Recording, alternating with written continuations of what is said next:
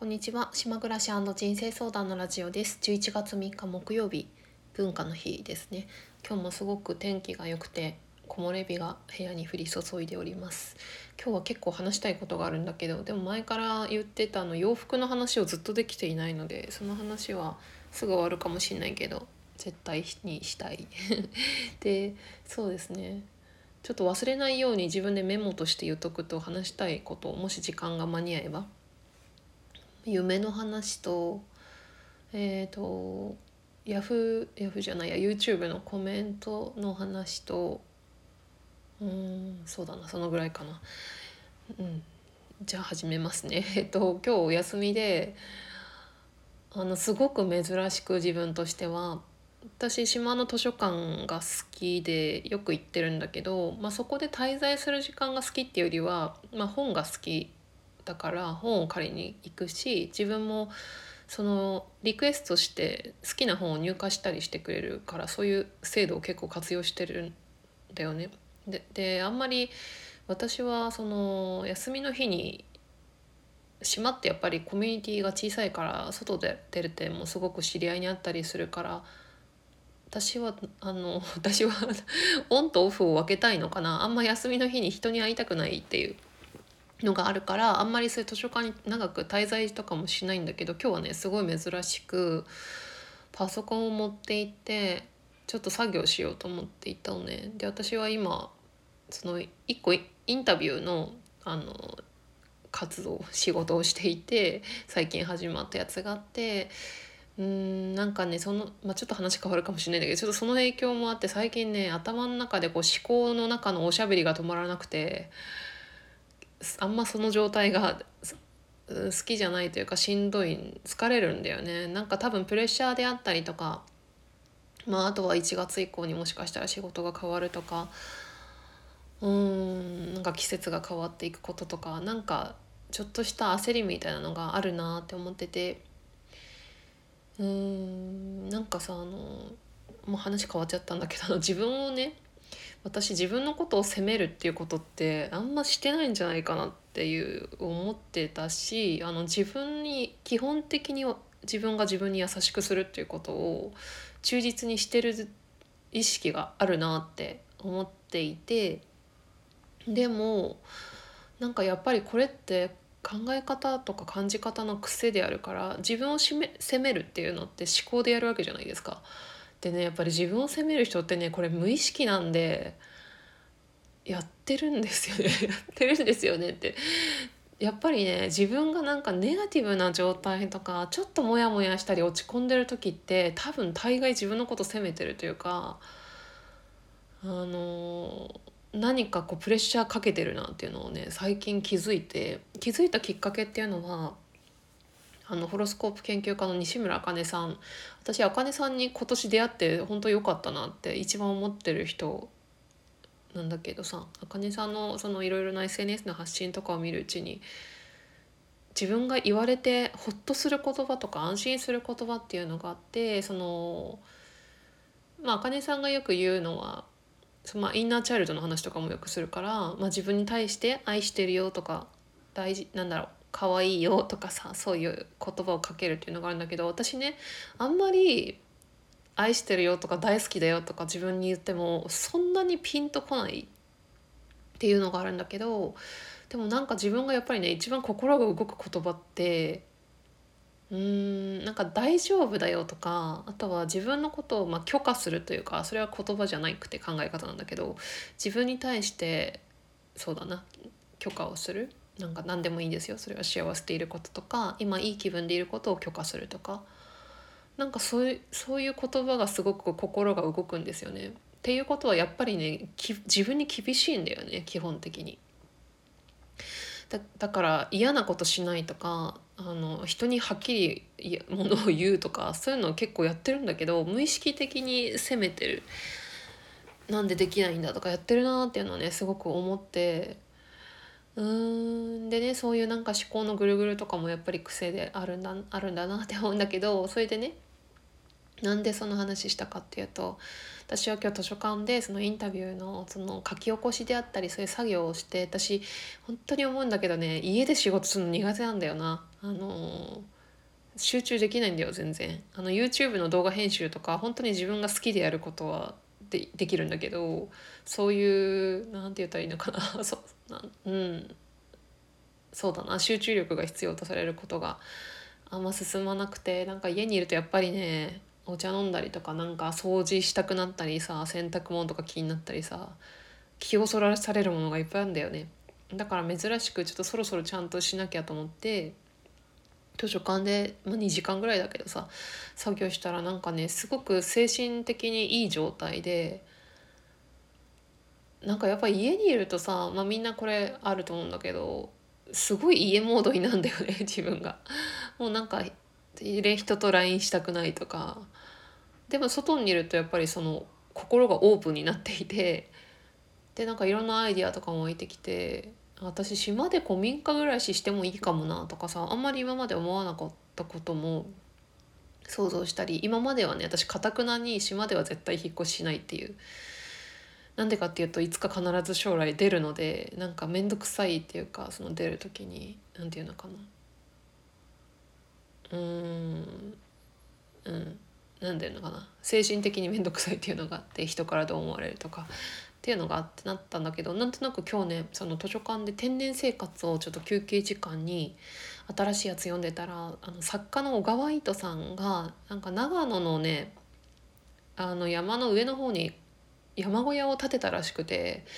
めちゃくちゃ素敵だったんですよその生活が。で私は本当に毎回毎回そうなんだけどそういう自然の大自然の中で暮らしてる人の映像とかそういう情報を見るとすごい心が動くのね。それ見た時にあそのいつかそういう暮らしをしようじゃなくて島でもそういう物件とかを探してなんか物件探すのすごい大変なんだけどあの不動産屋さんとかないし全て口コミのその世界なのでご縁の世界なので そうだよね。なんだけどなんかそんなアイディアが湧いてあそしたら楽しそうだなって思ったりとかねなんかそういうその外にいるからこそのオープンマインドで新しい発想も湧くみたいな体験を今日午前中にしてで多分その自分の気分が良かった原因の一つに今日ねいつもと違う服着てみたの。それは何かっていうとあそこからちょっと洋服の話いけるかもしれないんだけど今日ねあのサロペットを着てるんですね今。サロペットってオーバーオールみたいなものでで私去年かな去年だよねの6月かなこれを買ったんだけど前にそのラジオでも話してるんだけど初めて隣の島にの、えーと、とある場所に、えーと、プロのスタイリストの方が来てなんか洋服をこう選んでくれたりするっていうようなちょっとミニイベントみたいなのがあってその時にその人の勧めでその初めてサロペットを着てみたらすごい似合ってたのよ。で私はなんか割とこういう服は似合わないとかと結構自分でそういうのをやっぱ大人になるとさ固定されてくるじゃん。その辺の概念がさめっちゃ覆った時で襟が詰まってる服は似合わないとかなんかそのその出会いがあったことをきっかけにすごく自分の着る洋服が変わったのね。でめちゃくちゃその時洋服の断捨離もしたし。なんか自分が着てる服に毛玉ついてること言われてなんかすごい嫌であもういや古い服全部捨てようみたいな。なんかそんな風にもなったりして。でねでもなんかサロペットってなんかねうーん私がその後自分で買ったやつが似合ってる時もあるんだけど似合わない時もあるっていうかなんかその時の何なんでしょうね顔が毎日本当は同じだと思うんだけど自分で「うわなんだこ今日この組み合わせダサいな」とかさ「今日これ全然似合わないな」っていう時あるんだよね。でなんかそれがちょっと着るのが難しくて組み合わせがとかね下に何着たらいいとかさあとはちょっとあんまり職場になんとなく合わないかなと思ってサロペットが着る機会がなくてでもなんとなくなんとなくじゃないや。うん着てみたの今日そのサロペットそしたらすごくね似合っててで髪の毛もいつも下ろしてんだけど秋冬は。髪の毛もまとめて後ろで結んでそしたらすごくね可愛らしく可愛らしい自分で言うのもなんなんだけどあのいい感じだったのね。で私ね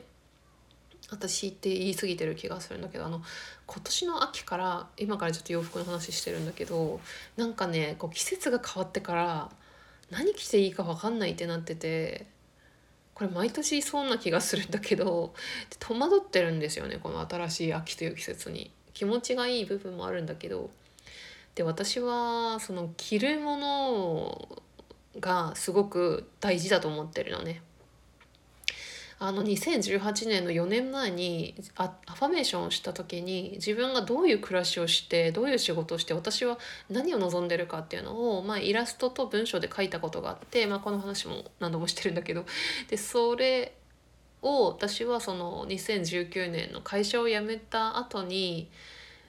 あの離島に行くきっかけっていうのが占いに行ったっていうのがあってあの占い師さんから離島でっていうそういうアド提案があったんだけど私ねすっかり忘れてたんだけどなんでその話になったかっていうとその占い師さんのとこ行った時に自分がイラストで描いたアファメーションの紙を持ってって私はこういう暮らしがしたいんですっていうのを見せたんだったんだよ。それ最近思い出してさですごい可愛い絵なのね。そのイラス色鉛筆でさ絵を描いてて例えば洋服であったりとか木木の絵とか 自分の顔とかさあのリンゴの木とか太陽とか書いててさ。でその中にも今目の前に貼ってるんだけどあの楽な服だけ着るって書いてて私はすごくそのその時思ってたのはやっぱり着るもの全部天然素材に変更したいっていうのがあって、まあ、コットンでもオーガニックコットンがいいとか。なんかそんな風にねこうこだわる。前まではね本当にデザインとか、まあ、見た目だけだったよね。あんま素材を気にしてなかったんだけどその辺りからあの素材を気にするようになってでそうするとなんかナチュラル系の服にだんだん変わってきたんだよね。でだいぶね服がねこう転換してでも結構お金もかかっててここ何年かで その洋服代。で私が欲しいナチュラル系の服が一着一着が高くてうん。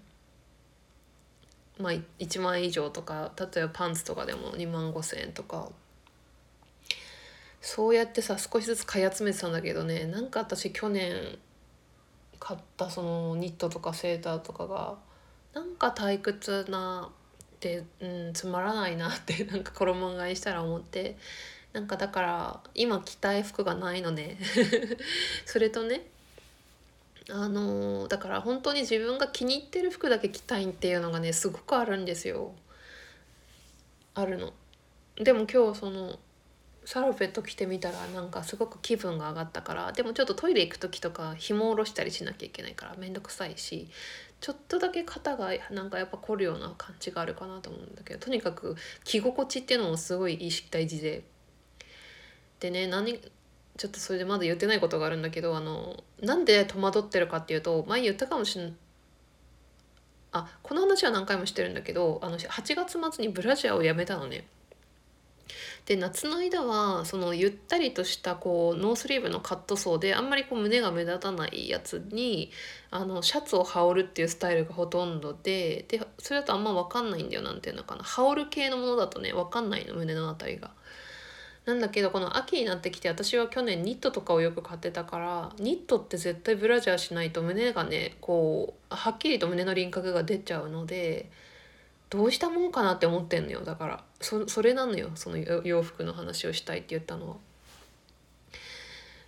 でだから秋冬はこれ一回だけその私がニット着てた職場にいた時その時めっちゃ久しぶりにブラジャーしたんだけどやっぱりねあれは本当体に良くないと思う。思う、うん、すごい疲れるしこれ絶対リンパとかの滞ってると思うしちょっと健康診断の時してたけどねそういう人になんか見てもらう時とか忘れないでしするんだけどさ。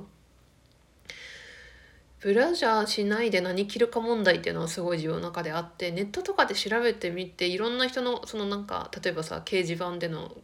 うんと悩み相談みたいなの見るんだけど大体それで書いてる人がその胸が小さい方が多くてで私胸が大きい方だからそれもあんま嫌なの自分ではそれが。胸だから前は胸が小さく見えるブラジャーしてたりとかしててででねサロペットってあのむあサロペットだったらブラジャーしなくていいんじゃないかなってある日思いついてでもなんとなく職場に着ていくにはあんまり合わないなと思って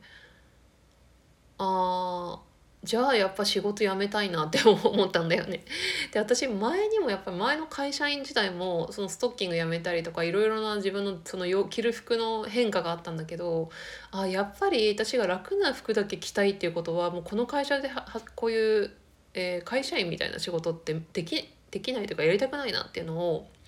思ったのも結構あるんですよ。このアファメーション書いた時に思ったんだけど。だから私にとって本当着るものは大切っていう話で今なんか戸惑ってるっていうこと。あとはそうだよね。そうだ。3週間後にキャンプに行くから今どんどん寒くなってきて心配になってるんだけどあったかい服買わなきゃと思って最近まだ届いてないけどボアがついたパーカーとかね。ボアがついたズボンとかね今注文して。あとは私あんまりアウトドア系の服持ってないんだけどダウンとかもだから一回も買ったことなくて大体トレンチコートとか、まあ、普通のモッツ系っていうか、うん、そういう感じだから。なんだけどやっぱさすがに寝る時とかもダウンあった方が絶対いいなと思って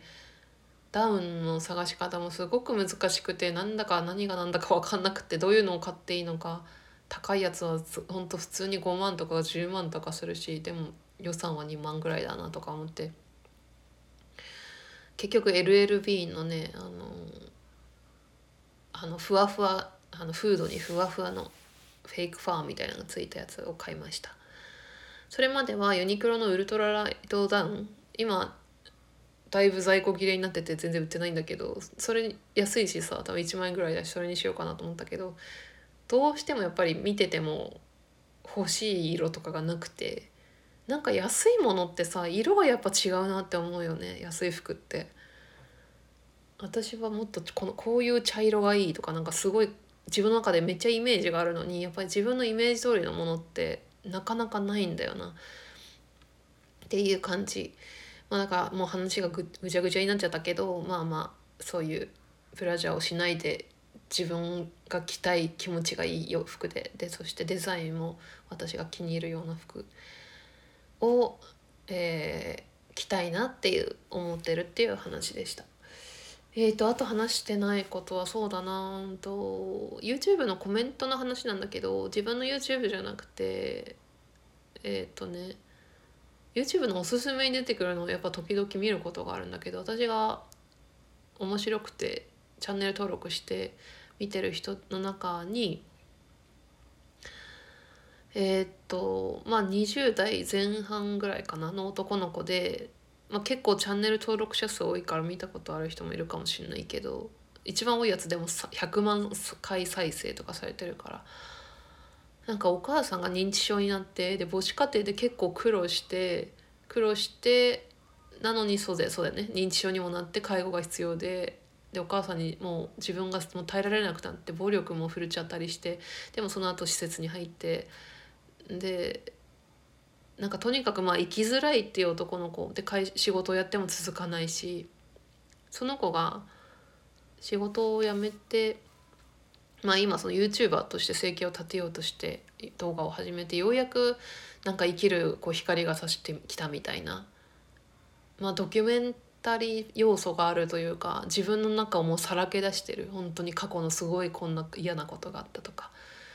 っていう動画があってでまあ面白いんだよね。そのその人喋ってないんだけどこうテロップでこう淡々とこうこんなことがあってこんなことがあってみたいな。でその YouTube ので YouTube のコメント見るのも私好きなんだけどあのーなんか思ったんだ思うんだよく思うんだけどさなんかねそのコメントがうーんなんか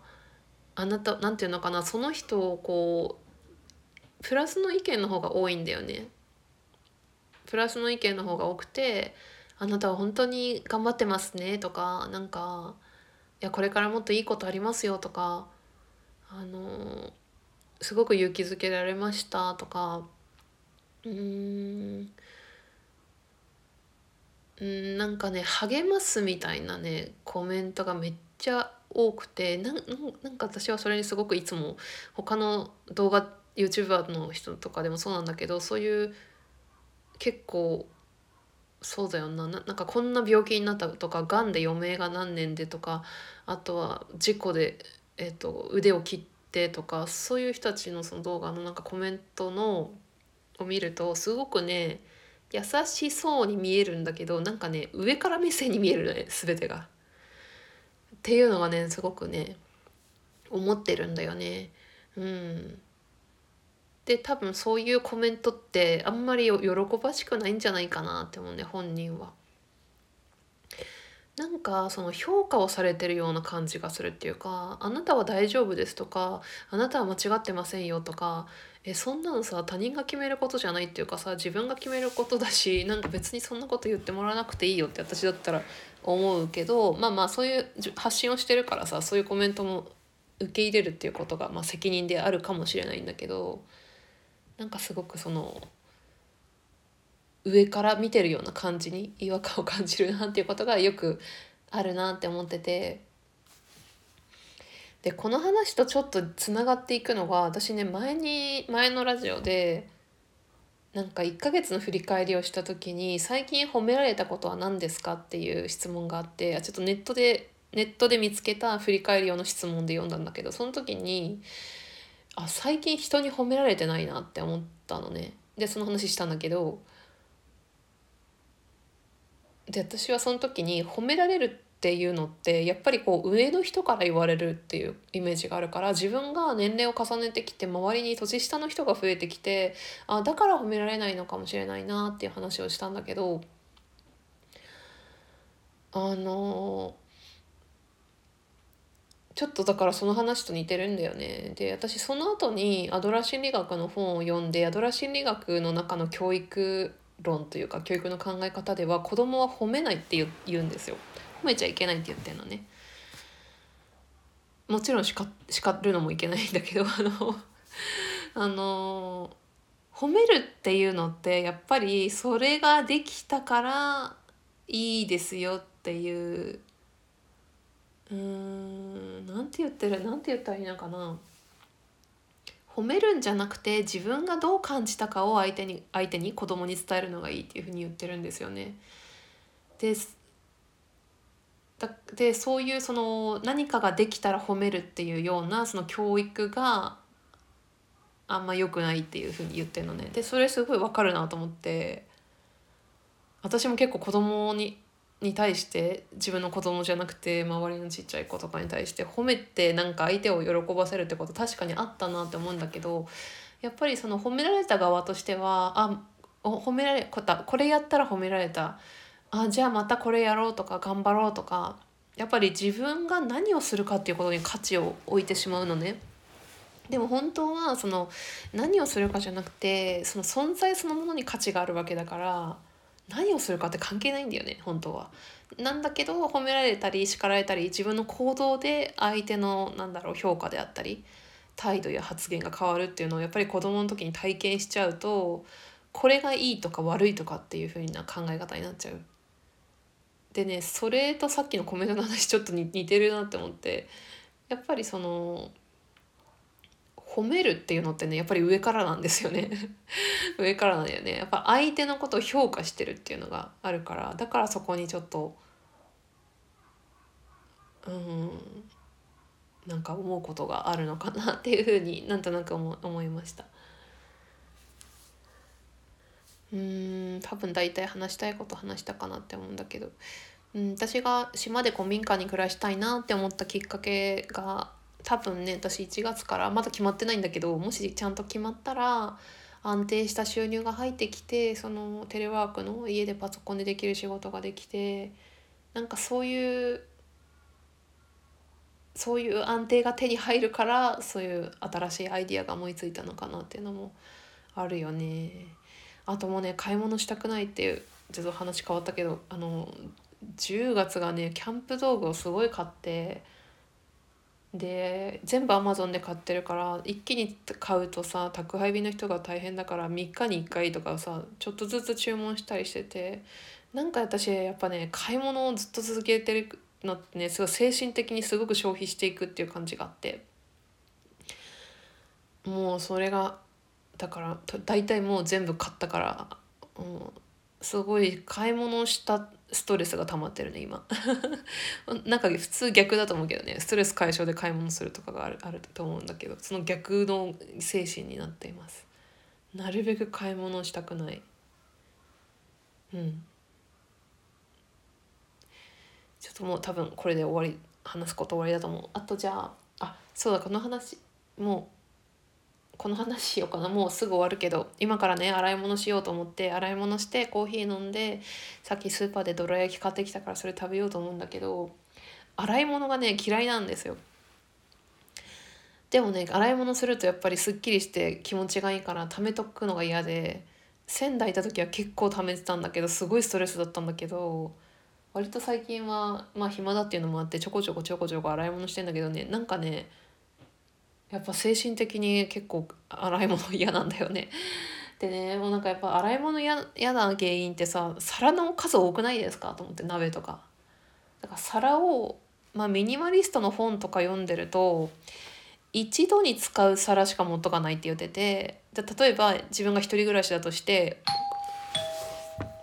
今ピンポンが来てねあの裏ボアのねパーカーのねキャンプに着ていくやつが届きました。えー、とそれでねあの同時に使う食器っていうことで例えば一人暮らしの時にご飯茶碗2個同時に使うわけないじゃん。例えばで箸を2個同時に使うわけないじゃんだから同時に使うものだけしか持っとかないっていうのを見て、まあ、稲垣恵美子さんとかも完全にそうですけどなんかそれにしようかなと思ってさで私は例えばその洗い物をえっと、ご飯茶碗が1個あってでもあまだ洗ってなくてそこら辺にそこら辺じゃないや シンクの中に入れといてその時にやっぱりもう1個あるご飯茶碗使おうとしたりするじゃん。それでさ結局洗い物増えてんだよなと思ってでもう使う分本当にさご飯茶碗1個味噌汁のお椀1個平たい皿1個、えーと、深い皿が1個とかほんと使う分だけで箸も1個とか菜箸も1個とか稲垣恵美子さんはね木のスプーン1個しか持ってないですよ。菜箸も確か持ってなかったあ菜箸あるか。えっと食べる用の木のスプーンで料理もしてるって言っててもうだから物を極限に減らしてるのね。でそれやってみようかなってなんかふとね今 あの思ってて。そうするとね洗い物が楽になるんじゃないかなっていうふうに考えています。そんな感じで30分ぐらいになっちゃったので。今日はなんかあんまりうまく言いたいこと言えなかったんだけど伝わってたら嬉しいです。ありがとうございました。